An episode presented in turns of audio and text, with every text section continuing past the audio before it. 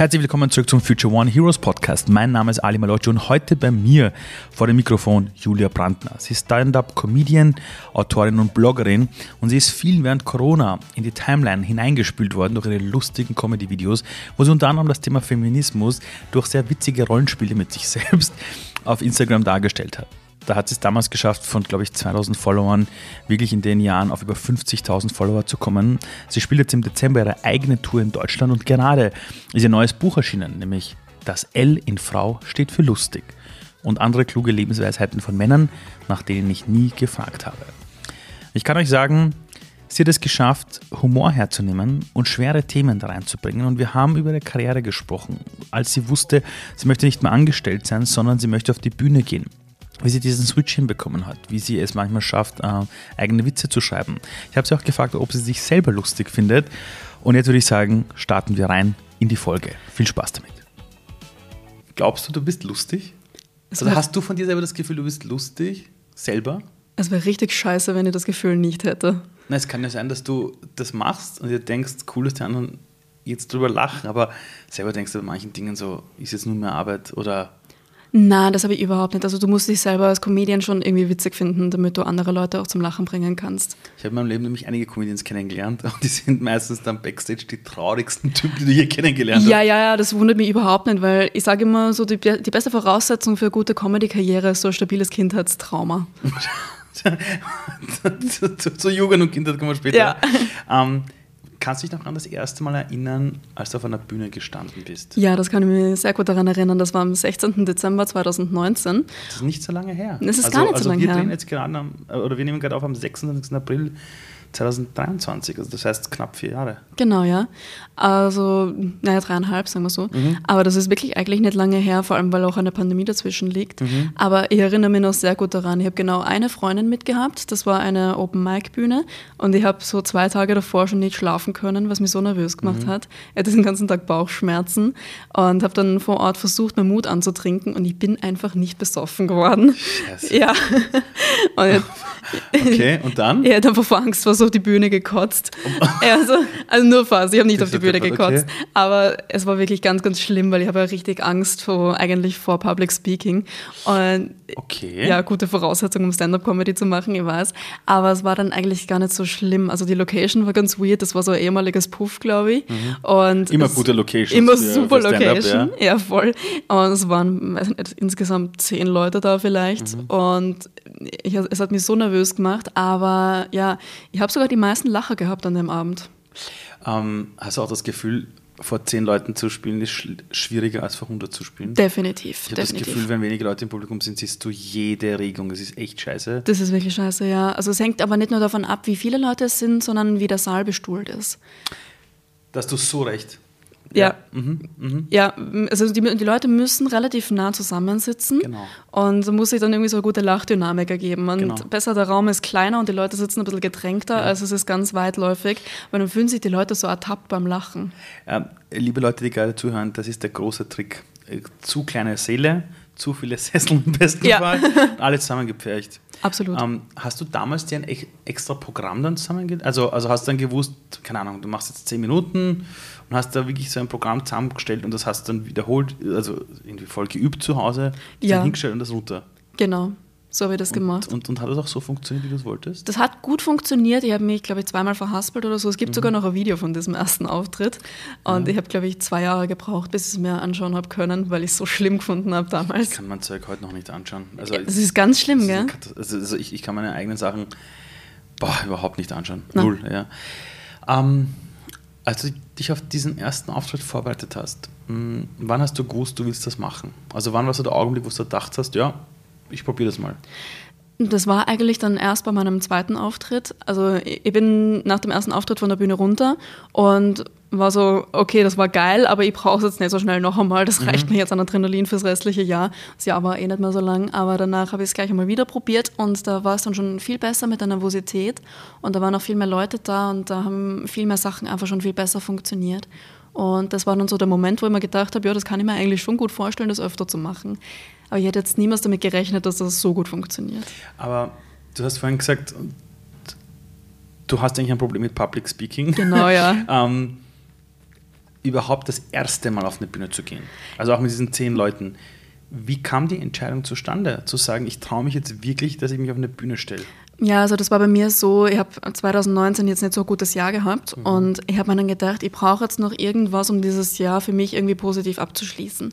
Und wenn es nur mit einem Adrenalinkick ist oder weil ich mich einfach irgendwas getraut habe, was ich mir sonst normalerweise nie trauen würde.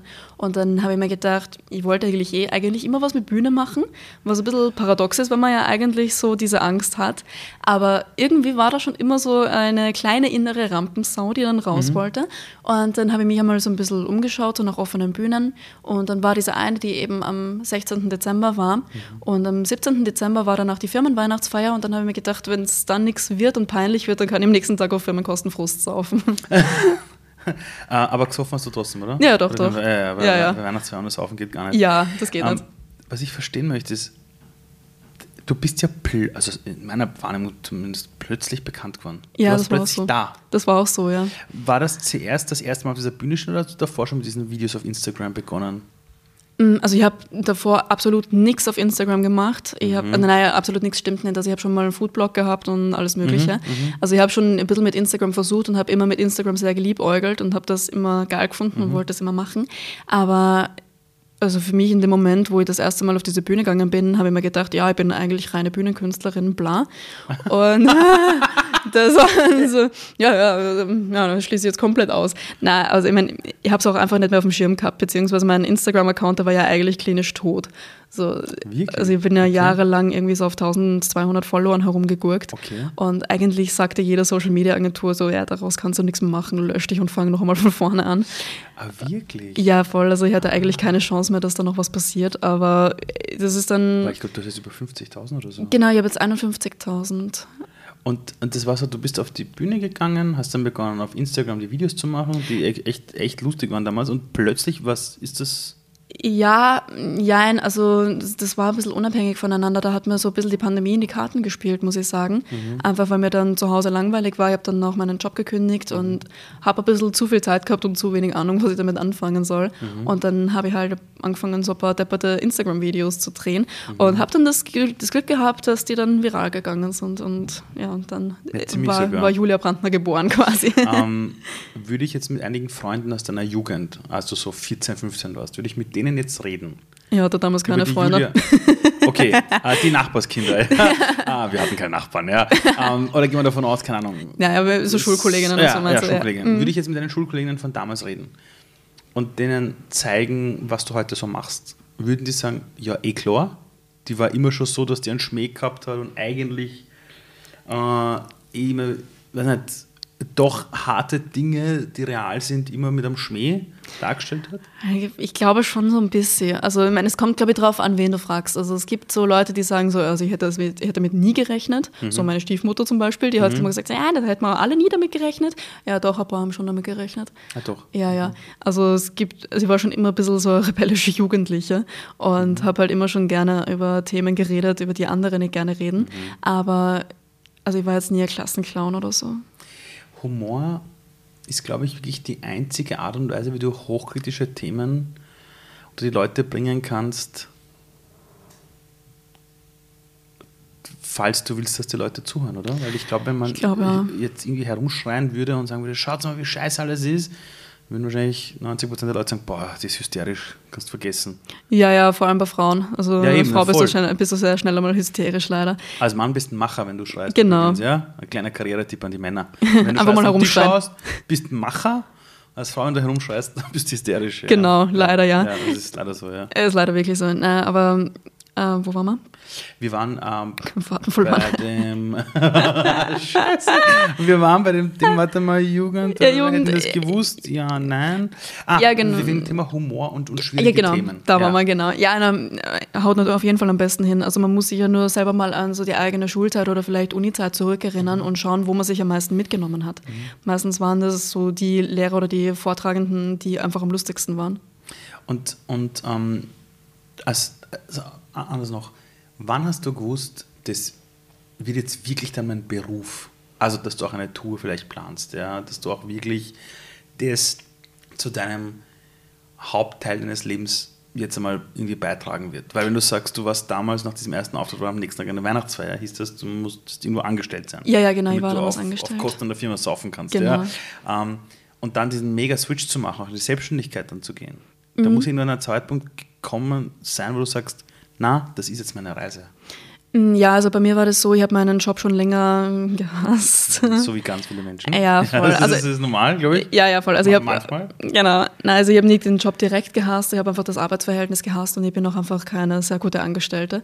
Ähm, aber ja, ich habe dann irgendwann einmal den Entschluss gefasst zu kündigen. Das war im Dezember 22, 2020 ungefähr, glaube ich.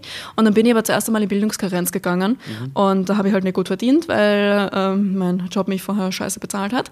Und dann irgendwie war es so, dass ich ganz schnell raus wollte aus der Sache und ich habe aber noch nicht gewusst, mit was. Und wollte mich eigentlich als Webtexterin selbstständig machen. Das läuft eh immer noch nebenbei so ein bisschen. Boah, das ist, also das ist ein Job, da hast du für die nächsten, also, also, also wenn du Webtexten kannst, das ist geil. Ja, Ja, ja, ich kann das auch gut. Also das, ist geil. das, war auch eigentlich davor noch mein Job. Und also ich bin eigentlich SEO-Texterin quasi. What? Ja, ja, voll. Alter, du hast ausgesorgt, wenn du das kannst. Ja, Scheiße, okay, okay, gut, okay, okay, und dann? genau. Weiter? Und dann ist aber mir Instagram eigentlich so in die Quere gekommen, muss ich sagen. Also ich hatte dann meine erste gut bezahlte Kooperation im Mai 2021. Okay. Und das war so der Moment, wo ich gesagt habe, okay, ich setze das jetzt auf diese Karte, ich schaue mir das jetzt einfach mal an. Hattest du keine Angst? Doch, habe ich immer noch. Okay. Ich hab, also ich habe ich hab jeden Tag Angst quasi. Ich kann das sagen, das ist, äh, das ist eine Zeit lang normal. Das Ja. ist eine Zeit lang normal und dann hört es auf und dann kommt es immer wieder. Ähm, Ja, wann hat es bei dir aufgehört? Ich habe es immer wieder. Ich habe, glaube ich, letzte Woche wieder die Panik gekriegt. Also, Okay. also, also es ist, schau mal, es ist ja immer irgendwas in deinem Leben, wo du dir plötzlich denkst, bekomme ich das hin oder nicht? Ja, voll. Und in mir selber weiß ich, ich werde schon alles hinkriegen, was passiert. Nur manchmal gibt es diese Augenblicke des Lebens, wo plötzlich irgendwie, und sei es, du hast schlecht geschlafen, du bist mit dem falschen Fuß aufgestiegen, keine Ja. Ahnung, Sonne, Mond und Sterne stehen falsch, ja, was weiß ich, Astrologen sagen dir, das, das kosmische Universum dreht sich gerade um, um sich selbst. Irgendwas ist ja immer. Ja, Und dann stehst du auf und fühlst dich wie das kleinste Würstchen in der Ecke. ja. Und denkst dir, was mache ich hier eigentlich? Das denke ich mir so komme oft. irgendwann drauf, dass ich das alles nicht kann. Ja, so, so, sowas, ja. Ja, klassisches Imposter-Syndrom. Ja? Vollgas. Also ich habe das, boah, also, ähm, also übrigens an alle, die gerade zuhören, äh, viele Männer haben das auch, nur die reden nicht drüber. Leider. Äh, Redet bitte mehr Männer. drüber. Viele Männer haben das. Ja. Und der einzige Ort, wo ich das wirklich öffentlich diskutiert habe, war bei einer Konferenz, wo nur Frauen gesessen sind. Glaube ja. Äh, und, und viele Männer haben das, aber die reden nicht drüber, ja. Du, du hast jetzt eine Tour im Dezember. ich. Genau. Berlin, München, Köln, Hamburg. Genau. Äh, du hast mir erzählt, dass irgendwie unfassbar viele Leute aus Deutschland dir folgen. Ja, ich habe, also zwei Drittel meiner Follower sind aus Deutschland. Aber, aber war das von Anfang an schon so, als du damals auch diese 2000 Follower da hattest? Ich bin ehrlich, da habe ich nicht so drauf geschaut, aber ich glaube, da war das Verhältnis schon ein bisschen anders. Da waren schon mehr Österreicher da, weil mir da auch viele Leute gefolgt sind, die mich Mhm. einfach gekannt haben. Und, und, ähm, diese, und, und das ganze Wachstum auch auf Social Media bei dir, gab es so diesen Moment, wo du dachtest, wow, jetzt gehen die Followerzahlen irgendwie, weil von 2000 auf 50.000, das passiert nicht jetzt von heute auf morgen, aber es muss ja einen Augenblick geben, wo du dir merkst, wo du merkst, was ist denn jetzt los? Ja, ja, das weiß ich noch genau. Also da hat es mal Tage gegeben, da sind teilweise 2000 am Tag dazugekommen. Und das war halt einfach wirklich crazy. Das war aber wegen diesen Videos. Das war wegen dieser Videos, ja. Da, du musst einmal so das Glück haben, dass es eine große Seite teilt, die so ungefähr gleiche Inhalte hat. Dann geht es eigentlich relativ gut. Ja, bei mir war das eben damals eben auch ein Profil, das ähnliche Inhalte gemacht hat wie ich damals. Okay. Und dann haben sich halt sehr viele Leute davon auch angesprochen gefühlt.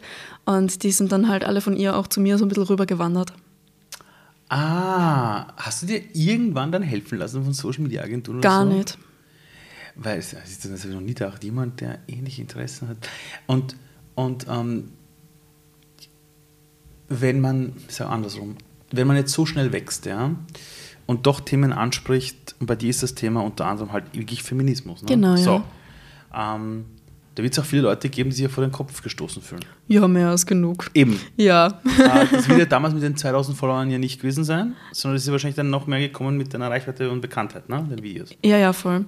Wie geht man damit wirklich um? Ganz ehrlich jetzt? Mm, Also ganz ehrlich, am Anfang habe ich Angst gehabt. Am Anfang, Wirklich? ja, am Anfang habe ich richtig Angst gehabt, weil da ist ja auch ist auch eine Hatewelle nach der anderen gekommen und teilweise schon Morddrohungen und alles. Welche, welche Themen waren es, die die Leute am meisten getriggert haben? Also gibt es ein paar Themen, wo du sagst, wenn du das postest, kriegst du Morddrohungen. Wenn du das postest, Ja. kriegst keine Ahnung. Ja, äh, also toten wenn- Stiefel vor die Tür oder so. Nein, aber, aber wirklich jetzt. Das, Also, das habe ich zum Glück noch nie. Aber ja, nein, es waren also generell einfach so, wenn du über Feminismus sprichst, das reicht eigentlich schon. das? Sind es dann Männer, die da wie Ja, die, natürlich. Das schon, nein, weil es kann auch sein, dass es äh, ein paar Frauen gibt, die sozialisiert worden sind in einer Art und Weise, da wo sie sagen, "Na, hör auf mit dem Blödsinn, uns geht's eh super. Ja, gibt es natürlich auch, leider. Aber Ja. Frauen haten ein bisschen anders als Männer, bin ich draufgekommen. Ach so? Ja, also Männer haben, also ich, wenn du mir einen Kommentar vorlegst, so ohne Profilbild und ohne Benutzername, ich kann dir in den meisten Fällen ganz gut sagen, ob der von einem Mann oder von einer Frau geschrieben worden ist. Ja, Wo ist der Unterschied? Frauen haten so ein bisschen differenzierter, Männer haten ein bisschen stumpfer. Also das ist jetzt so, Aber differenzierter heißt zum Beispiel? also sie schreiben meistens immer längere Kommentare. Okay. Und dann, ähm, sie fühlen sich meistens eher mehr so davon angegriffen, wenn du eine andere Gruppe irgendwie diffamierst und dann versuchen sie die andere Gruppe so zu verteidigen. So, ja, aber ich kenne schon viele Männer, die sind bla bla bla und viele Frauen sind auch scheiße und bla. Und bei Männern ist es ja immer so, ja, halt die Fresse, du männerhassende Feministenfotze, sowas. Aber ähm, gehst du denn darauf ein oder hast du das früher gelöscht oder, oder wie, wie geht man damit um? Mm, Also das ist so tagesverfassungsabhängig bei mir. Mhm. Meistens ignoriere ich es. Manchmal, wenn es ganz schlimm wird, schalte ich mal die Kommentarfunktion für zwei Tage ab, wenn es mir gerade Wow. psychisch belastet. Wow. Ja, weil ich, ich denke mir einfach, man muss sich nicht jedem Scheiß aussetzen. Absolut nicht. Also an deiner Stelle würde ich überhaupt keine Kommentare lesen. Ja, ich, ich lese sie eh Ich nur selber, ich poste manchmal. Dinge und schaue nie wieder nach. Das ist das. Klügste, was du machen Wirklich? kannst, ganz ehrlich. Ja, aber ich habe halt ein bisschen eine Handysucht und dann, dann liest man es halt schon hin Ich und einen wieder. Riesenschmäh. Ich habe einen Riesenschmäh. Ich hatte auch Handysucht. Ja. Also du hast gegen Social Media ja keine Chance, weil dieses Ja, endlos scrollen und so. Ich habe mir ein zweites Handy besorgt. Mhm. Und auf meinem Haupthandy, das ich zum Telefonieren habe und für WhatsApp und so ein Zeug mit der Familie, ist kein Social Media installiert. Ja, das und ist auf klug. dem anderen ist Social Media installiert, aber das ist immer im Flugmodus oder abgedreht und liegt Mhm. in einer Tasche. Und wenn ich was posten will, hole ich es extra raus, dann poste ich was, mache es aber sofort in den Flugmodus, drehe es ab und, und, und, und gebe es weg. So. Ja, das ist eine sehr gute Sache eigentlich. Und dann bin ich irgendwo unterwegs, stehe irgendwo im Stau oder keine Ahnung, stehe an einer Kreuzung und normalerweise, wenn du zum Handy greifst und kurz auf Insta schaust, das passiert ja noch nicht mehr, weil ich hole das Handy raus, auf dem kein Insta drauf Mhm. Ja. ist. Und so habe ich es geschafft, seit zwei Monaten, dass ich das nicht mehr mache, Geil. indem ich es ausgelagert habe auf ein anderes Handy. Das kann ich jedem empfehlen, der mit seinem Handy arbeiten muss. Ich habe das jetzt ein, ich habe einige Leute in meinem Umfeld, die sich selber angewiesen sind auf Social Media von der Mhm. Arbeit her. Die machen das jetzt auch.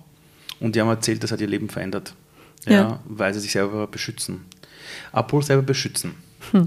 Wie schaffst es du nach einem Auftritt oder wenn du so viele lustige Dinge tust, mit der Kehrseite umzugehen? Also ich, weil alles im Leben hat zwei Seiten. Klar. Und wenn du einen Auftritt hast oder es ist lustig und alles ist toll, danach gibt es auch oft ab und zu Phasen, die nicht so cool sind, äh, wo man sich dann selber in Frage stellt, wo es dann genau da runtergeht. Der Michael Nivarani hat mal in einem Interview mal erzählt, nach den geilsten Auftritten, alle jubeln, alles ist super, er sitzt in der Garderobe, ist totunglücklich und denkt sich, ich will nicht mehr, ich kann nicht mehr, ich schaffe das nicht. Ja, das habe ich eigentlich nur nach schlechten Auftritten. Wie, ah, okay. Aber es ist, das ist vielleicht auch eine Frage vom, vom Fame-Level her. Aber es ist halt, es ist halt so ein krasser ähm, Dopaminabfall quasi. Weil genau. du stehst dann so auf dieser Bühne und du bist halt so mega hyped und danach gehst du in die Garderobe und das ist das komplette Gegenteil und dann ist es plötzlich in, in dir selber noch laut, aber um dich herum ist es leise und du hast halt nichts mehr, was so deine, was so deine Gedanken von dir weglenkt. Und du musst nicht mehr so konzentriert sein und alles fällt so ein bisschen von dir ab. Und ich kann mir schon vorstellen, also ich, also ich verstehe, glaube ich, jeden Bühnenkünstler und jede Bühnenkünstlerin, die drogensüchtig werden. Voll. Verstehe ich das total. Auch immer. Ich verstehe auch bei jedem. Ja. Ähm, Aber hast du für dich selber im Freundeskreis oder irgendwas, irgendwie so ein, so ein Happy Place oder irgendwas, wo du sagst, wenn du das und jenes tust oder da und dort bist, die Dinge erden dich? Hast du irgendwas für dich gefunden, dass du irgendwie sagst, da komme ich auf? Ja, ich bin ja nebenberuflich Yoga- Yogatrainerin und Das hilft. Das hilft. Das hilft sehr. Und Yoga-Training hast du wann begonnen zu machen? Letztes Jahr. Einfach so hast du gedacht, das mache ich eine Ja. Yoga-Trainerin-Ausbildung. Ja, genau. Und davor hast du immer schon Yoga gemacht. Ja. Also nicht immer schon. Also bei mir, ich war, ich war ja eigentlich Boxerin. Und Was? aber, deine, aber deine Nase schaut nicht so aus. Nein, nein, deine eh nicht. Nein, die meisten Boxer, die ich kenne, schaust an und sagst, weiß ich. Ja, ja, nein, nein. Also Boxerin. Ja, so gut war ich auch nicht. In welchem Alter? Ähm, das war von, äh, weiß ich nicht, 2018 bis hab ich mal 20. gesehen. gehört oder gesehen bei dir. Ja, ja, voll. Und dann habe ich eine Handverletzung gehabt und habe aufhören müssen. Und Ah, habe okay. aber eben durch das viele Herumhupfen, was man beim Boxen halt macht, habe ich so einen Orgenfersensporn bekommen. Mhm. Und dann habe ich so ein bisschen einen Ausgleich finden müssen. Und seitdem ich Yoga gemacht habe, ist das weggegangen und habe keine Beschwerden mehr gehabt, hat nicht mehr gehumpelt. Und dann bin ich aber drauf gekommen, dass es mir auch mental ganz gut tut. Und dann habe ich halt an, angefangen, so als Ersatz zum Boxen Yoga zu machen. Welches Yoga hast du da damals gemacht? Vinyasa Flow. Weil jedes Mal, wenn ich Yoga gemacht habe, hat es mir unfassbar gut getan. Ist also es ich bin mit meiner Frau gut. früher ab und zu mitgegangen, dann war ich einmal einem, so einer Fastenwoche zum Dingskloster, Mhm. habe das halt jeden Tag gemacht, aber ich raffe mich alleine nicht auf, es regelmäßig zu machen. Verstehe voll. Ich, Ich ich bewundere jeden Menschen, der das hinkriegt. Ich weiß, es tut mir gut. Ich weiß, ich liebe es. Mhm. Ich weiß, mein Körper braucht soll alles Sehnen und alles Mögliche verkürzt ist bei mir. ja. Äh, Aber ich kriege den Arsch nicht hoch, es zu machen. Ja, Wie das ist so du generell geschafft? wie mit Sport, oder? Ja, aber, ja, aber, aber wie hast das du hinbekommen, dass du das regelmäßig machst? Na, bei mir ist es so, ich habe immer ein bisschen Financial Anxiety und sobald ich mich so finanziell zu etwas committe, dann gehe ich auch hin. Ah. Ah Weil ich hasse okay. nichts mehr als unnötig Geld auszugeben, glaube ich. Äh, Das ist gut, ja.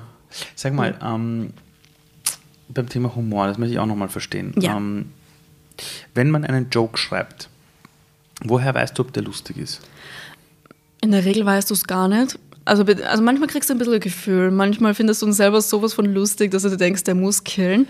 Aber du probierst ihn meistens so auf Open Mics aus. Dafür sind eben so offene Bühnen da. Dass du halt einfach so ein fremdes Publikum hast, das dich nicht kennt und wo du nicht weißt, ist es dir wohlgesonnen oder nicht. Zeit?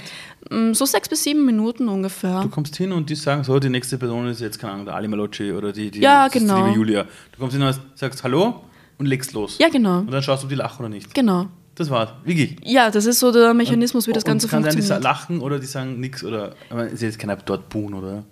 Also bisher nicht. Ja, okay, Bisher okay, nicht. ja. Das Schlimmste, was mir passiert ist, war sehr, sehr laute Stille.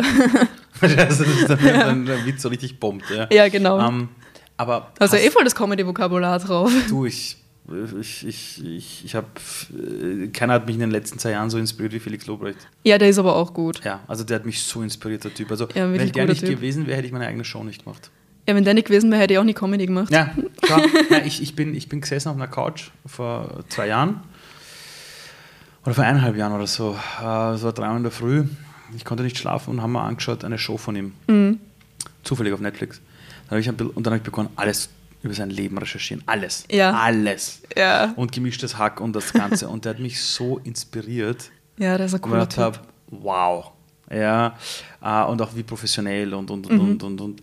Und das hat mich total inspiriert. Das hat mich total inspiriert. Daher kenne ich dieses ganze Vokabular. Ja, genau. Weil ich mir halt seine ganzen Shows reinziehe, weil ich seinen Podcast höre und so. Ansonsten- Ja, ich, ich finde, das ein cooler Typ. Vor allem, ich finde das halt, ich, ich bewundere das immer sehr bei Menschen, wenn die sich nichts scheißen und wenn die sich nichts sagen lassen. Und ich habe das Gefühl, bei ihm ist das schon sehr arg so. Bei ihm ist es extrem so und vor allem, er, er weist auch immer wieder auf die Themen hin wie Armut, Feminismus und das Ganze. Ja. Manchmal macht er dann auch die ärgsten Witze drüber, aber wenn Na, du natürlich. weißt, von wem es kommt, Ja. kannst du ihm nicht böse sein. Ja, du, wenn du die Haltung dahinter verstehst Genau. und weißt, dass die Haltung dahinter eine Genau. gute ist, dann verzeihst du dem Menschen auch jeden Genau. Witz. Ähm, um, um beim Thema Comedy zu bleiben, Ja. hast du für dich selber mittlerweile so einen Baukasten, wo du weißt, wie ein guter Witz aufgebaut ist? Nicht wirklich. Also es gibt Also so eine sowas. Storyline, wo man weiß, du musst mit dem anfangen, da. Mm, Das ist alles so ein bisschen eine Gefühlssache. Also manchmal schreibe ich einfach so ein bisschen drauf los Mhm. und merke dann meistens, das ist kompletter Scheiß und dann fange ich nochmal von neuem an. Mhm. Aber ich habe das meistens auch, dass ich mich mit Comedy-Kolleginnen Mhm. zusammenrede und sie frage, ob sie das gut finden. Und dann geben wir uns immer so gegenseitig Feedback Mhm. und also manchmal teste ich auch Jokes so in meiner Verwandtschaft aus. Dann, also nicht in der Verwandtschaft, aber so im Freundeskreis auch und lasse dann hin und wieder mal so einen Witz fallen, wo ich mir Ja. denke, der könnte, den könnte ich mir in einem Programm vorstellen. Mhm. Und wenn die dann lachen, ohne dass sie wissen, dass, es jetzt gerade, dass ich jetzt gerade einen Joke So, bei ihnen teste, dann ist es meistens schon nochmal ganz gut, ja. Ähm, kannst du dich auch noch an den peinlichsten Moment erinnern? Bei den Auftritten? Boah, da gibt es so viele. also, oder, oder, oder da, wo du wirklich denkst, ja, kannst du dich an einen peinlichen Moment erinnern? Ich weiß nicht, ich habe einmal komplett besoffen moderiert und habe meine, ja, und habe meine Grenze halt überhaupt nicht gekannt an dem Abend und habe halt einen Kollegen sehr peinlich anmoderiert. Und Oh kann, ich kann das jetzt gar nicht reproduzieren, weil das wirklich, weil man mir dann wirklich Rassismus unterstellen könnte. War, überhaupt nicht so gemeint. Es war überhaupt nicht so gemeint, da hat es mir auch nicht übel genommen. Oh Gott. Ah, Also ich kann es wirklich, ich wirklich nicht reproduzieren, weil das ist, dann kriege ich gleich wieder die ärgsten Vorwürfe und du vielleicht auch, weil du mir auf der Bühne gibst. Aber es war Nein, nein, wirklich, das passt, es, es war wirklich. Also ja. Na, aber, ähm, weil ich versuche nämlich bei Comedy mal herauszufinden, es gibt viele Comedians und ich frage mich immer so, da muss doch so ein Witz oder so ein Schmäh auch so eine eigene innere Biografie haben, die funktioniert. Also Hausnummer, wenn du irgendwelche Hollywood-Filme anschaust, weißt du, es gibt diese Hero-Story. Ja. ja. Und da muss einmal was schief gehen und am Ende geht irgendwie alles gut. Ja. Und bei Comedy ist so etwas, ich merke, dass diese Welt, je düsterer sie gefühlt für die Menschen wird, da brauchst du umso mehr den Witz, den Schmäh, Ja. auch um schwere Themen rüberzubringen. Na, absolut, absolut. Und je härter der Joke ist, umso besser muss er auch sein, ist so quasi so die Devise. Aber eben, es ist Wie, alles wie, wie, so. Wie? Und, und, und wie holst du das nochmal? Je härter der Joke ist, umso Ja. besser muss er sein, damit es sich lohnt, ihn zu machen. Mit je härter meinst du, je härter das Thema ist. Ja. Mhm. Also so ein Joke über, weiß ich nicht, Pädophilie muss schon richtig gut sein. Damit die Leute nicht bei der Pädophilie hängen Genau. bleiben. Der, wie heißt der Comedian? Der Ricky Gervais, kennst du Oh den? ja, der ist großartig. Den habe ich, das war witzig, der ist in Prag aufgetreten, vor, vor einem Monat oder so, vor zwei. Ich wusste nicht, dass er dort auftritt. Und ich war dort, hatte einen Business-Termin und plötzlich stehe ich bei so einer Burg und plötzlich kommt er die Treppen rauf. Okay. Und ich schaue ihn so an und sage, sind Sie Ricky Gervais? Er so, ja. Und seine Frau so, ja, ist er. ich so, hey, können wir ein Foto haben? Er so, ja, klar. Ein Foto gemacht, zwei, drei Sätze gewechselt und geht er, denkt mal, was macht der in Prag? Dann schaue ich nach, ah, fuck, der tritt heute auf. Oh. Und dann haben wir diesen Kongresssaal dort ausverkauft. Ja? Ja, Logo. Und dann habe ich mal ein paar Sachen mit dem reingezogen und das ist wirklich arg, was der teilweise bringt. Ja. Schlimmste Dinge, Ja. aber du kannst ihm nicht böse sein. Du kannst ja nicht böse sein, also weil ich glaube auch, dass da keine böse Haltung dahinter ist, Absolut ehrlich nicht. gesagt. Aber brauchst du Mut, um manchmal diese harten Dinge zu bringen? Na, Weil ich schaue mir manchmal Dinge von dir an, wo ich mir denke, leck mich am Arsch, ich hätte mir das nie getraut, das jetzt zu sagen. Echt jetzt zum Beispiel?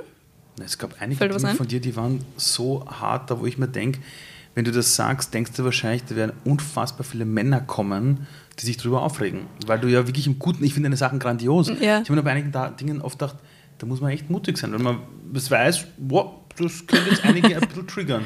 Ja, also mittlerweile denke ich da gar nicht mehr so drüber nach. Also ich, ich denke eigentlich die meiste Zeit nicht so ganz drüber nach, wenn ich ehrlich bin.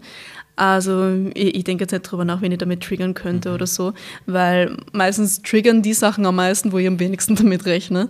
Und ja, ich habe zum Beispiel einmal so ein Video über Deutschrap gemacht und da habe ich mir gedacht, so, okay, jetzt, jetzt kommt die Rap-Bubble, jetzt kriege ich meine, jetzt kriege ich meine Morddrohungen. Aber die sind ausgeblieben. Und Okay. da habe ich dann gedacht, so, okay, es hat äh, entweder die falschen Leute erreicht Mhm. oder es war vielleicht nicht so schlimm, wie ich es mir gedacht habe. Und äh, ja, also ich, selber check ja auch manchmal gar nicht, ob Sachen hart sind oder Mhm. nicht, habe ich so das Gefühl. Es gibt so oft Leute, die mir dann sagen, ja, Julia, das war jetzt schon sehr hart und ich denke mir so, ah, okay. Ich habe das, ich hab das manchmal, wenn ich, wenn ich Auftritte habe im, im Business-Sektor und, und ich, ich sage dann ziemlich ehrlich ins Gesicht, was ich immer denke, Ja. dass dann Leute zu mir sagen, das war schon hart und ich so, Entschuldigung, der hat mich deshalb geholt. Na, Den soll ich eben. nicht holen. Ähm, sag, woher hast du deine ganzen Ideen? Also hockst du dann so irgendwie an einem Wochenende im Café und denkst dir so, das sind jetzt zehn Ideen für Videos, die ich mache. Na, gar nicht. Also das kommt meistens so, wenn ich am wenigsten damit rechne. Und manchmal sitze ich am Klon, da fällt mir was ein. Manchmal rede ich so mit Leuten und dann, ist, dann sagen die irgendwie so einen Stichpunkt und dann denke ich mir so, mhm, okay, stimmt, könnte man was dazu machen. Manchmal setze ich mich aber gezielt hin und lese irgendwas zu irgendeinem Thema, das mich gerade beschäftigt. Und dann schaue ich, was man daraus ziehen kann. Hattest du, wenn ich jetzt die Julia im Alter von 14 Jahren fragen würde, Mhm. was willst du mal machen? Was hättest du damals gesagt? Damals hätte ich, gesagt- äh, hätte ich gesagt, ich will Autorin werden. Ah, Habe ich eh schon. na, aber sowas, aber, na, ohne Scheiß jetzt, oder was? Ja, ja, ich wollte, ich wollte immer Autorin werden.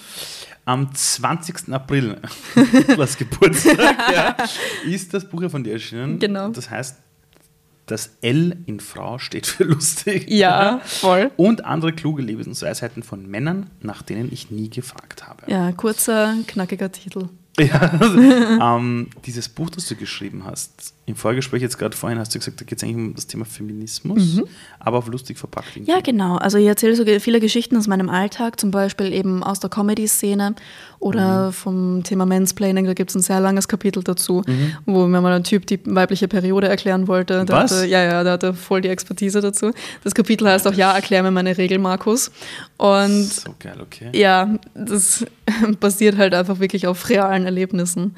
Und ich wünschte, ich hätte mir für dieses Buch mehr ausdenken müssen. Aber Wirklich? ja, ich musste mir eigentlich nichts Also ausdenken. Eine, eine Art Realsatire. Ist wirklich eine Art Realsatire, ja. Warum ist dir das Thema Feminismus so wichtig? Weil ich, weil, wenn ich so mit dir rede, dann merke ich, es ist dir wirklich wichtig. Ja. Ähm, war das immer schon so? Also, Nein, also ich war ja in einer Mädchenschule und nachdem ich da raus war, war ich erst einmal die komplette Antifeministin. Da war erst einmal so, dass Echt? ich, ja, da war ich so, dass ich gesagt habe, so Alter, bitte verhindert, dass diese Bitches alle in Machtpositionen kommen. Lasst sie am besten zwangssterilisieren, nehmt den Frauen das Wahlrecht, weil da, kommt nichts Gescheites raus. Da war ich wirklich, da? Ja, war ich weiß nicht, das ist? Oder? ja, irgendwie so 17 What? Mal da, da war ich so, ah, ich hasse Feminismus. Also damals hätte ich mir nie gedacht, dass ich mal ein Buch über Feminismus schreibe. Also offensichtlich denke ich anders. Ähm, naja, also ich habe weniger Kontakt mit Mädchen gehabt und mit Frauen gehabt und habe halt festgestellt, so ja, Teenager sind halt einfach schwierig und war halt einfach eine schwierige Phase. Ich war selber sicher auch nicht einfach und habe halt vieles reflektiert und habe es dann nochmal anders gesehen.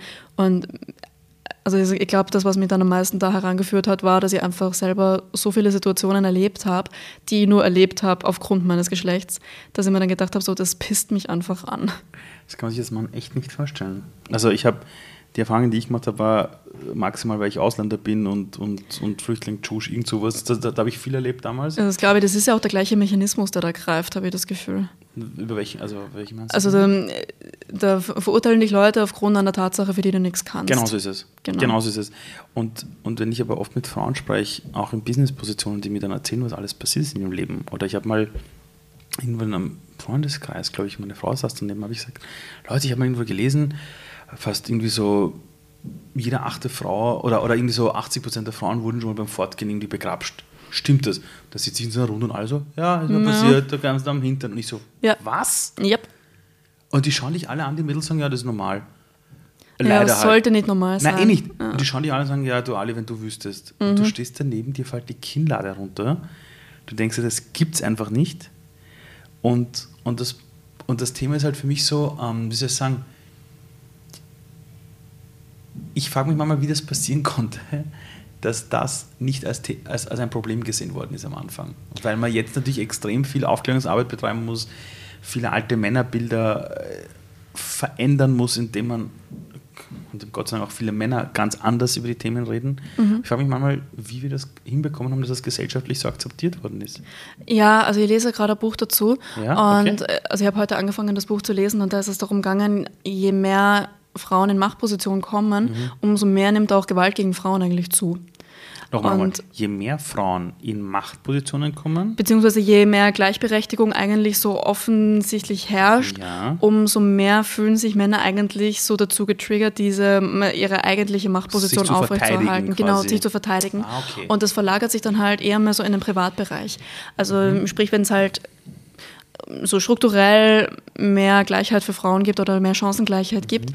dass dann oft einmal Männer im Privatleben versuchen, sie dann klein zu halten. Und deshalb steigt ja auch jetzt mit wachsender Chancengleichheit die Femizidrate. Und Wahnsinn. Mhm. Okay, okay.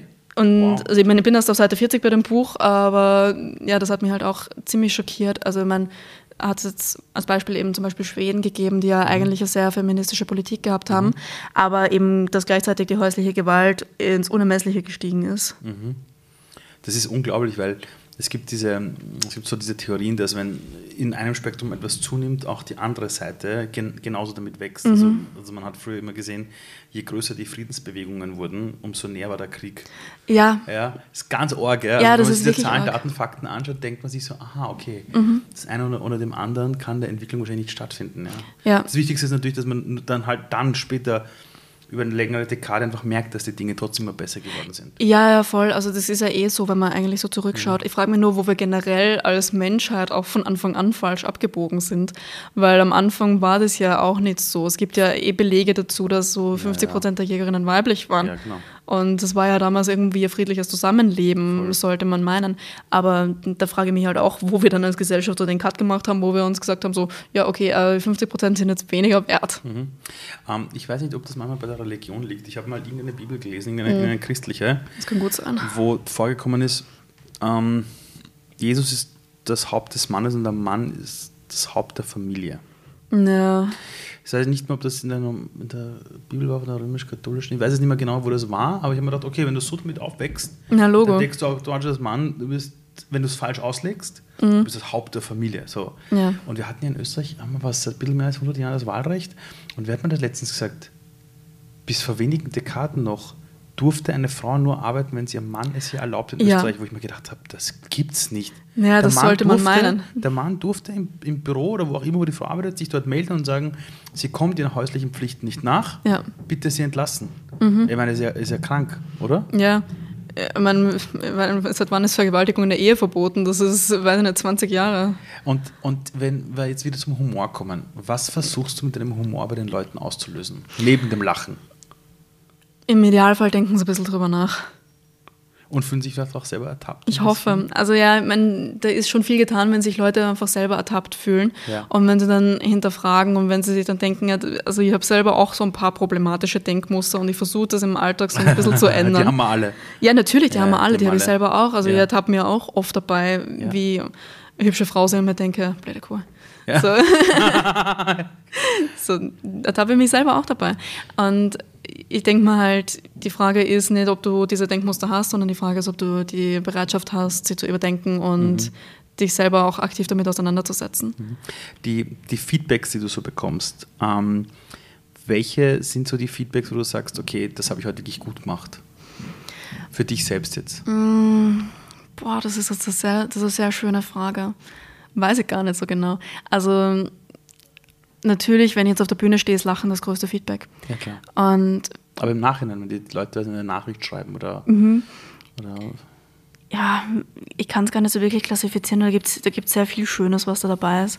Also mir hat einer nach der Buchpremiere in Berlin hat mir eine geschrieben, hey, du, warst, du bist eine richtige große Inspiration. Und dann habe ich mir gedacht, so sehe mich selber überhaupt nicht als das, aber ich freue mich gerade total drüber. Eben weil dich andere Leute so anders einschätzen. Und dann habe ich mir gedacht, so, oh, das ist irgendwie lieb. Ich habe mal, irgendwer hat mir mal zu mir gesagt über dich, boah, die teilt gescheit aus und das macht sie so gut. ja, und das, also das fand ich geil, weil ich mir denke, wenn ich so ein Feedback bekommen würde, das wäre richtig cool. Ja, das ist auch cool. Aber das kriege ich selber nie so zu hören. Ähm, Also danke dafür. also, ähm, wenn du, Hausnummer, wir spulen jetzt 30 Jahre in die Zukunft. Mhm. Du blick, blickst in 30 Jahren jetzt auf deine Karriere zurück und was sich alles entwickelt hat. Was sind so die Dinge, wo du sagst, boah, das wäre noch cool, wenn ich das in diesen 10, 20, 30 Jahren auch noch gemacht hätte?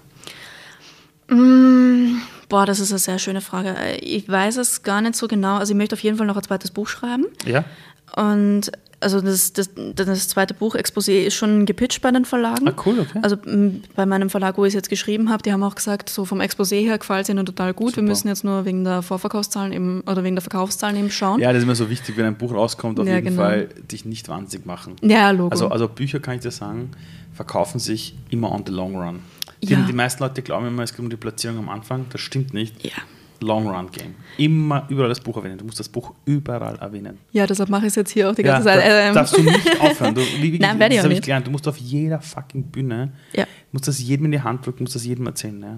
Ja, das werde ich auch machen. Und, also ich meine, wir sind schon in der zweiten Auflage gewesen, bevor, bevor der Chance in den Leben gestanden ist.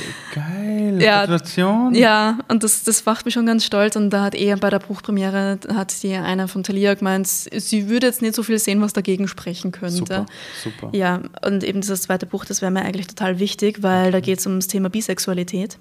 Ah, okay. Genau, und da hätte ich total gerne einfach was geschrieben, was so der 15-jährigen Julia geholfen hätte, sich anzunehmen. Und, und was glaubst du, hätte die damals hören müssen? Der hätte damals hören müssen, so, hey, es gibt verdammt viele. Mhm. Es gibt, du bist ganz normal. Es ist vollkommen okay. Mhm. Deine Eltern werden dich im Idealfall nicht verstoßen und wenn doch, dann scheiß auf sie. Mhm. Ähm, scheiß auf das, was andere Leute denken und vor allem hau dich nicht in irgendeine Beziehung herein, nur weil du dir beweisen willst, dass du hetero bist. Boah, das ist, glaube ich, hart. Mhm. Ich glaube, das ist. Hm, Ich glaube, das ist hart, ja. Ja. Wenn man vor allem, weil da bist du ja wirklich 24 Stunden, lebst du etwas, was du nicht bist. Genau, du lebst 24 Stunden Wirklich etwas, was du 24 nicht Stunden bist. nämlich. Ja, ich habe 24 Stunden am Tag damit verbracht, mich selber zu bekämpfen. Und Und, war, und wie hast du es dann geschafft, dich dann eher selber zu umarmen und zu sagen, aus jetzt, ich, ich muss das nicht Boah, haben? das war ein langer Prozess. Also ich glaube, das ist dann irgendwann plötzlich gekommen. Also was mir sehr geholfen hat, war einfach weitere Frauen kennenzulernen, die halt, Mhm. denen es halt auch so geht.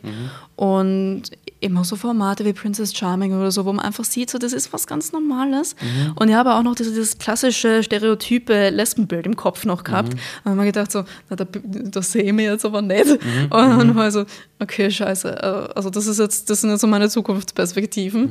Also ich meine, ohne das jetzt abwerten zu Mhm. Nein, wollen. ich, also bin, wenn, ich, ich weiß ganz, wer- ich, ich, ich weiß, was du meinst. Diese Stereotypen, die man so im Kopf Genau, hat, diese ja. Bilder, die es gibt, ja. Okay. Genau, und es ist natürlich total in Ordnung, wenn es Leute gibt, die so ausschauen, die so leben, Mhm. die so sind. Das ist vollkommen okay.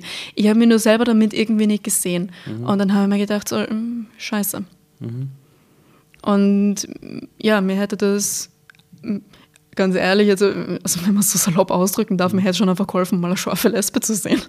Nein, ich, und auch hast du gesagt, dass du willst das Buch schreiben, das du dir als 15-Jährige gewünscht hättest. Ja. Das ist so wichtig. Ich habe in, in, in, in vielen Schulen oft mit Jugendlichen zu tun, die auch in ihrer Sexualität wirklich verwirrt sind, Ja, das weil ist so sie häufig. nur Bilder haben, ja.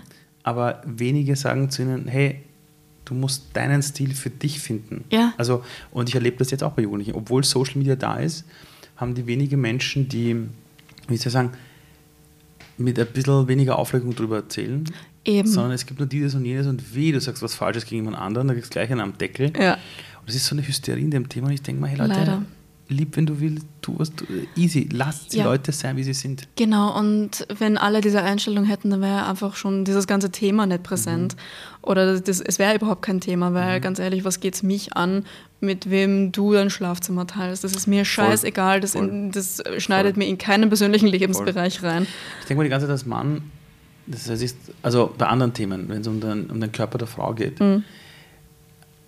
ein Mann kennt sowas nicht. Ja, Also allein sei es ein Abtreibungsgesetz oder irgendwelche Geschichten, die in den USA diskutiert ja werden. ganz schlimm. Nein, aber ich denke mal die ganze Zeit so, also ich, ich weiß, dass unsere Welt immer zwei Schritte vorwärts macht, aber einen Schritt zurück. Mhm. Ja? Und was ich halt auch versuche immer, ist, dass ich versuche, Männer dazu zu bringen, einmal die Perspektive zu wechseln Ja, und zu verstehen, urviel rennt gut, aber Alter, wenn es um Job geht, Karriere geht, wie du rumrennst, äh, als Mann äh, kannst dich irgendwie anziehen und sagen, du bist cool. Wenn du als Frau so rumrennst, kannst du wieder einen Scheiß anhören. ja, ja. Also, ich meine, wenn du herumhurst, dann bist du geil und als Frau, wenn du es Wenn du das machst. Mann machst, bist du Macher. Ja, genau, Als wenn du das Frau- Mann machst, dann bist du der Macher, wenn du als Frau bist, ah, schwierig. Ja, schon, oder? Ja, also meine, Ja. also meine, meine Mama hat letztens so was Interessantes gesagt. Sag. Aber also, da, bin ich auch erst drauf gekommen, wie tief solche Gedanken eigentlich sitzen. Mhm. Da habe ich halt so über das Thema Sterilisation gesprochen und eben mit Verhütung, dass ich mir keine Sorgen mache, schw- Mhm. dass ich mir immer Sorgen mache, schwanger zu werden. Dann hat sie gesagt, Julia, das klingt, als würdest du rumhuren. Und man war so, naja, selbst wenn, ist ja meine Sache. Kann ich ja machen. Das ist Gespräche mit der Mama. Ja, Ja, ja, also meine Mama ist sehr offen und alles. Also Ja. die versteht das eigentlich auch alles. Und dann hat sie, dann habe ich sie eh so gesagt und dann hat sie aber eh selber gemerkt, so, ja, stimmt eigentlich. Org eigentlich. Aber dann sieht man einfach, wie tief sowas drinnen sitzt, eben auch bei Menschen, die eigentlich sehr progressiv denken. Ja, aber das ist immer so. Also ich habe, ich habe, ich, da, da gibt es ein Beispiel, das ist einmal ein guter Bekannter von mir, der, der auch Perser ist, wie ich erzählt hat. Ja. Der ist in, in, in ein Schwimmbad gegangen, schaut sich um und denkt sich, boah, da sind viele Tschuschen. Mhm. Und dann denkt er sich, scheiße. das ist also, also das ist das erste Bild. Ja. Und, und der ist auch in Österreich aufgewachsen, also auch Ja. in Österreich gekommen, aber als Kind hier aufgewachsen und alles. Und ich habe dann zu ihm gesagt, Alter, das habe ich auch schon mal gehabt. Ja. Ich war irgendwo, keine Ahnung, da haben wir gedacht, na, bist du ein Arsch, da sind immer schon viele Ausländer da. Und haben wir gedacht, Ali, was redest du? Ja. Du bist selber auch einer. und ich glaube, das ist so, ich glaube, dass man, ich glaube, je weniger man hart mit sich selber umgeht, umso weniger hart geht man mit anderen um. Das habe ich auch festgestellt, ja. Oder? Mhm, absolut. Also so die Zeiten, in denen ich am unter Anführungszeichen frauenfeindlichsten war, waren die Zeiten, wo ich mit mir selber nicht klargekommen bin. Okay. Und je mehr ich angefangen habe, eben mich selber zu akzeptieren, so wie ich bin, umso weniger habe ich auch andere Frauen für kleine Scheiße verurteilt. Und ich glaube eh, dass es alles so ein ganz, ganz großes Selbstwertthema ist. Und Mhm. ich glaube auch, dass viele Männer, die homophob sind, jetzt ist vielleicht nicht ganz mit sich selber im Reinen Es ist nur so, weil, weil die wurden nicht so geboren. Also Na hab- eben, Kinder sind da ja total offen, oder? Ich, ich habe an, also kein Mensch wurde geboren als homophober Typ und keiner Ja. wurde geboren als Nazi und keiner Ja. wurde geboren als, was ist, als, als, der, als der Radikale irgendwas. ja.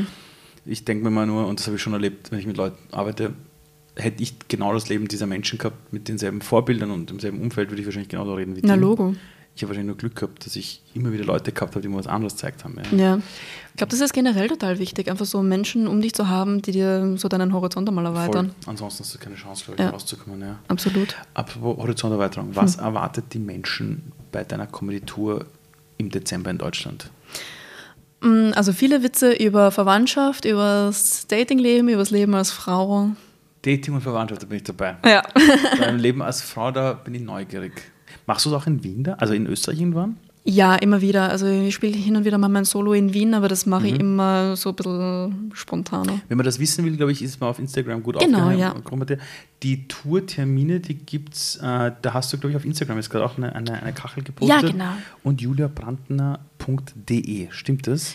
Ja, das ist meine offizielle Website. Und da gibt es auch den Link zu den Tickets, oder? Genau, da alles? gibt es auch den Link zu Okay. den Tickets und zu meinem Buch und zu meiner Merch-Tasse, die es hoffentlich auch bald wieder gibt. Ja, das habe ich auch mal gesehen, dass es diese geile Merch-Tasse gegeben hat, die aber irgendwie Ja. weg war. Dann Ja, ja, die ist, die ist schnell ausverkauft gewesen. Das habe ich gar nicht damit gerechnet. Ah, für wen ist das Buch eigentlich? Also das in Frau steht für lustig. Mhm. Für wen ist das Buch? Wer soll das Buch lesen? Im Idealfall jeder. Aber Mhm. wird es wahrscheinlich nicht spielen. Also für, ich wei- ich weiß gar nicht, ob ich lieber hätte, dass es Männer lesen oder dass es Frauen lesen, weil der Untertitel ist ein bisschen Clickbaiting-mäßig gewählt. Andere kluge Lebensweisheiten von Männern, nach denen, äh, Ja. nach denen ich nie gefragt habe. Ja, weil es kommt nicht nur von Männern. Also Antifeminismus Tipps kommt ja nur. auch- Es kommt ja auch von Frauen. Und Frauen verhalten sich Frauen gegenüber leider oft genauso problematisch wie Männer. Mhm. Und ich glaube ja, dass Feminismus technisch so viel getan wäre, wenn Frauen einfach diese Bro-Mentalität von Männern hätten. Hundertprozentig. Ja, Hundertprozentig. genau. Und deshalb wäre es mir, glaube ich, fast ein größeres Anliegen, dass es andere Frauen lesen. Mhm. Einfach, um sich selber gegenseitig ein bisschen mehr auf die Schultern zu klopfen und zu sagen, so, hey, es ist geiler Scheiß. Ist es ein Buch, das man eigentlich auch schon in der Schule lesen könnte, in der Oberstufe? Ja, Weil ich glaube nämlich gerade, dass es dort ähm, den größten Hebel gäbe, weil das Ja. in Kürze die Erwachsenen da draußen alle sind. Voll. Das, das fände ich nämlich eh total nice. Also ich habe es eh auch meiner ehemaligen Deutschlehrerin geschickt. Oh, Ja, konntest du weil, mit der gut? ja, ja. Okay. Nur, nur deshalb habe ich sie geschickt, Okay. weil die hat immer an mich geglaubt, die war eine gute. Und deshalb habe ich es auch nur ihr geschickt, weil sie einer der wenigen war, die da an mich geglaubt hat. Und deshalb habe ich mir gedacht, so, ja, ich fände es schön, wenn das das auslösen könnte, dass man das in der Oberstufe liest. Und also ich wäre auch selber total offen dafür, so Lesungen an Schulen zu machen, in Oberstufenklassen, weil ich eben ge- genau, genauso wie du halt mir denke, bei den Jugendlichen sollte man eigentlich ansetzen, da ist noch quasi am meisten zu machen und die sind ja die Zukunft. Ja, vor allem, und sie sind noch alle geprägt von erwachsenen Leuten. Ich Genau. sage immer den Erwachsenen, die Leute sagen immer zu mir, warum arbeitest du so, viel mit Erwachsenen? Sage ich, weil die halt die Jugendlichen prägen. Irgendwo Ja, Logo. brauchst du ja Vorbilder. Na klar. Ähm, wenn du irgendwann am Ende deines Lebens, sag mal, du wirst jetzt 120, oder glaube nicht. Dann 102, ja, äh, auf dein Leben zurückblickst. Oder andersrum, wenn wir eines Tages nicht mehr da sind, das Einzige, was von uns bleibt, sind so Geschichten und was wir über andere Menschen hinterlassen haben. Wenn die Menschen eines Tages über dich reden, oder auch sogar jetzt, wenn die Leute dich kennenlernen und über dich reden, was ist das, was hängen bleiben soll? Welches Gefühl, welcher Gedanke, wenn jemand sagt, du hast du die Julia Brandner gekannt? Einer sagt, ja, ja, ja, und einer sagt, ja, und wie war die so? Oder welche ist die Sache, wo du denkst, das wäre cool, wenn man sich das von dir irgendwie merkt? Ich fand das eigentlich cool, was dein Kollege oder dein, dein Kumpel da gesagt hat, mit ja, die hat gut austeilt, aber das hat sie gut gemacht. Das finde ich, das find ich sau cool. Das prägt mir jetzt gerade. Aber also vielleicht, also irgendwie würde ich gerne irgendwas verändern, so zum Positiven. Und, und was, wenn du es dir aussuchen könntest? Ich meine, du bist unfassbar jung. Äh, wir alle wären so 90 bis 100. Wir, wir haben noch genug Zeit. Welche Sache würdest du gerne... Also wirklich, wenn du jetzt Zeitreise, du bist 100, schaust zurück, jemand sagt, bis deppert, da hat die wirklich was verändert. Und sei es nur jetzt in Österreich, wurscht. Was wäre das, wo du sagst, auf das wärst du stolz? Also ich wäre stolz darauf, wenn man das, man- also mein Feminismus ist mein Thema, wenn man dieses Thema einfach vorantreiben würde, wenn ich ein bisschen dazu beitragen hätte können, dass Chancengleichheit mehr gegeben ist. Und ich habe auch ein Volksbegehren gegen Catcalling in die Wege geleitet. Und äh, ich hoffe, dass das irgendwie einen Diskurs anstoßt. Ich meine, Österreich ist ein nicht ganz progressives Land leider. Aber also ich hoffe, dass es irgendwie sowas sein wird. Vielleicht noch ganz kurz das Thema Catcalling. Kannst du es kurz erklären, was Catcalling heißt? Ja, wenn er halt dem, aus dem Auto irgend so ein Typ, ey, geiler Arsch hinterher ruft oder sowas. Wie ist das auf jeder zweiten Baustelle hast? Ja, genau, ganz genau. Und das heißt, du würdest gerne auf dein Leben zurückblicken und das Gefühl haben, dass was verändert. Ja. Die Also Leute- ich hätte irgendwie, würde gerne ein Gesetz ändern oder so. Sowas, sowas fände ich Here cool. we go. Ja. Okay, dann hast du das eine kleine Aufgabe für dich, oder? Ja, ja, voll. Also deshalb habe ich auch dieses Volksbegehren gestartet, einfach weil ich das geil Ah, fände. Ich dich schon im Parlament stehen und dort Witze reißen. Das fände ich so geil, Das ehrlich. wäre so geil. Wenn du im- Ja. stell dir vor, du stehst im Parlament, hast eine Redezeit und machst dort Stand-up, sodass einige Parteien dort auszucken. ja, das fände ich saulustig. Wirklich als Abgeordneter im Parlament und jedes Mal, wenn du diese sieben Minuten Redezeit hast, machst du sieben Minuten Stand-up. Ja, ich meine, Zelensky war ja auch Comedian. Der, der, ja, stimmt. Ja, macht Gut, das ja auch hervorragend. dauern, ja, ich meine, natürlich. Also das, das, das wünsche ich ihm jetzt nicht. Also ich hoffe, ich hoffe für ihn, dass das bald ein gutes Ende für ihn findet. Aber ja, da sieht man ja auch, dass die das ja hervorragend machen können. Ähm, eines noch, äh, stell dir vor, dieses Mikrofon geht in alle Haushalte der Welt. Ja. was ist so eine Botschaft, wo du dir denkst, das sollte jeder einmal gehört haben oder ein Gedanke, über den alle einmal nachdenken sollen? Ein- Einfach so, aber es, es kann was Tiefes sein, auch nicht, aber irgendwas, wo du, wo du denkst, liebe Leute, denkt mal über das nach. Wenn ihr nicht damit klarkommt, wenn euer Kind lesbisch, bi, schwul, trans, whatever ist, kriegt es keine Kinder. Bam, das hat's gesessen. Danke, Julia. Danke, Ali. So, ich hoffe, ihr habt gesehen, dass hinter Humor immer sehr viel Tiefgang steckt. Das heißt, wer wirklich Menschen zum Lachen bringen möchte, sollte auch die andere Seite kennen. Das ist bei Julia definitiv der Fall. Wer mehr von ihr möchte, wie gesagt, ich empfehle euch nochmal das Buch Das L in Frau steht für lustig, erschienen beim DTV Verlag. Und im Dezember spielt sie ihre Tour in Deutschland, äh, in, in, in mehreren Städten. Ich glaube, es sind, es sind vier. Und wer in Österreich sie mal wieder sehen möchte, geht einfach auf Instagram, sucht nach Julia Brandner äh, Official. Wir haben es auch für euch verlinkt. Und seht ihr auch immer wieder, wenn sie in Österreich spielt. So, wenn es euch gefallen hat, wir freuen uns über gute Bewertungen. Wenn ihr die Bewertungen nicht gut äh, hinterlassen wollt bei uns, schreibt uns bitte eine E-Mail an hi.ali.du und lasst mich bitte wissen, was können wir besser machen für euch. Ansonsten shared es, teilt den Podcast und wenn ihr selber in eurem Leben euch denkt, hey, ich möchte der Hero meines eigenen Lebens werden. Ich weiß nicht, was ich aus meinem Leben machen soll, was soll der Sinn meines Lebens sein oder ich weiß den Sinn, aber wie soll ich das verbinden mit äh, der Arbeit da draußen, die ich umsetzen möchte? Kein Problem. Future One Heroes ist das Programm, das ich entwickelt habe für all die Menschen, die in dieser Welt ihren Weg gehen wollen. www.futureone-heroes.com Drei Monatsprogramm gemacht für euch in dieser Welt sagen, hey, ich will herausfinden, wer bin ich eigentlich, was kann ich eigentlich, was ist der Sinn meines Lebens und wie schaffe ich es, all die Dinge zu lernen, die mir die Schule und die besten Unis nie beigebracht haben, damit ich meinen Sinn mit dem Beruf gut verbinden kann. So Leute, bis nächste Woche. Danke, dass ihr heute dabei wart. Ich habe euch lieb. Tschüss.